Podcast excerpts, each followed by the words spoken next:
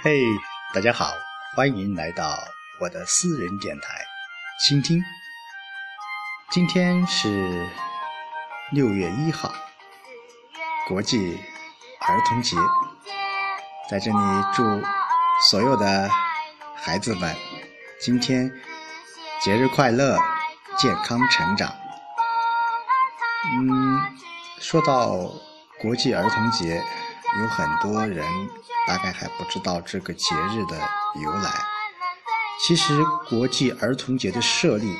是和发生在第二次世界大战期间一次著名的屠杀，叫利迪策惨案有关。一九四二年六月十日，德国法西斯枪杀了捷克利迪策村十六岁以上的男性公民一百四十余人和全部婴儿，并把妇女和九十名儿童押往集中营。村里的房舍、建筑物均被烧毁，就这样好端端的一个村庄，被德国法西斯给毁了。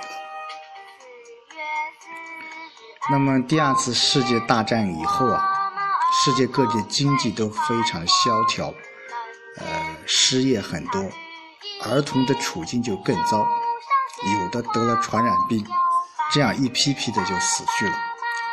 有的则被迫当童工，受尽了折磨。直到一九四九年十一月，国际民主妇女联合会在墨西哥举行理事会议，各国代表愤怒地揭露了帝国主义分子和各国反动派残杀、毒害儿童的罪行。为了保障世界各国儿童的生存权、保健权和受教育权。为了改善儿童的生活，会议决定以每年的六月一日为国际儿童节。所以说，就这样，六月一号成为了所有孩子们的一个重要的一个节日。呃，儿童节的由来是这样的。但是随着时代的发展，嗯，每个时代的儿童节，每个时代儿童节的内容是不一样的。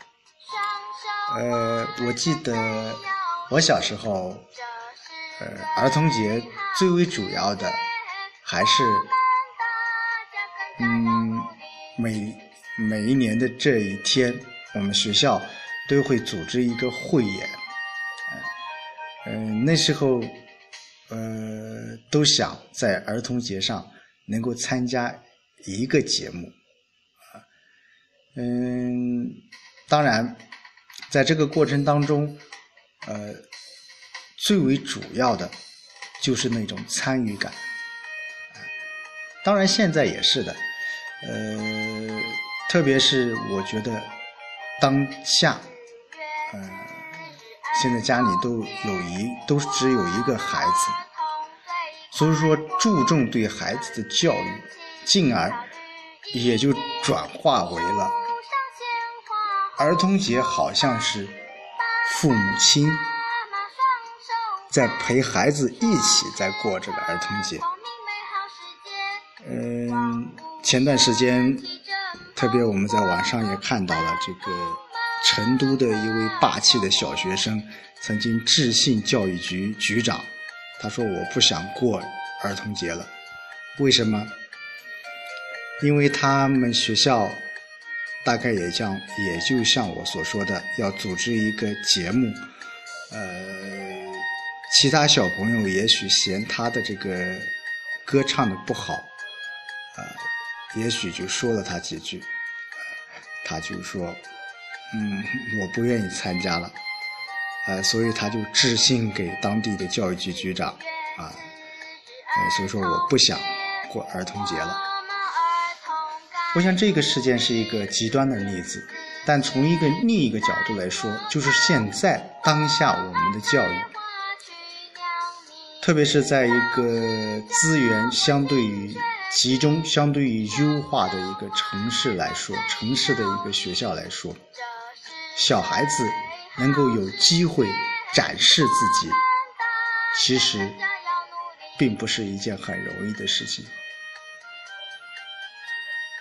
嗯，相对于现在每一个学校一个班级都有七八十个人，啊，我不想说，呃，你全校组织一个节目，就是你一个班级组织一个节目，你都不可能让每一个学生都有一种参与到这个过程当中去，更何况现在孩子们，嗯，他们那种。对那种荣誉感啊，那种对节日的一种参与感是非常强烈的。如果觉得其他孩子都都参加了节目，而我没有参加，心里就有一种失落感。那么反过来，对于一个家家长来说，为什么我的孩子不能参加，其他孩子能参加？所以说，在这个过程当中，就出现了呃一丝丝的矛盾或一丝丝的一些困惑。我想，儿童节就是为儿童而设立的一个节日，不管在学校还是在家庭，我想能够孩子快快乐乐的成长。健康的成长，这是非常重要的一点。嗯，我们现在在，就像我刚才说的，过儿童节不是孩子在过，而是父母亲在过。我也想这个节日能够让更多的孩子能够有更多的时间去参与到。或者是，呃，能够融入到这个节日当中去。就像现在，呃，我的儿子跟我说：“我说爸爸，今天下午我们学校说，呃，最后两节课就不上了，今天晚上也不布置作业了。”这对于他们来讲，真的是一件非常开心的一件事情。我想，这件事情也是很好的一件事情，呃。对于孩子来说，哪怕是今天晚上不布置作业，今天下午能够啊放半天假，或者是两节课的时间，让他们自由的活动，这样也可以了。当然，他们快乐的，他们所向往的，也许有更大的舞台，更大的一个呃想法。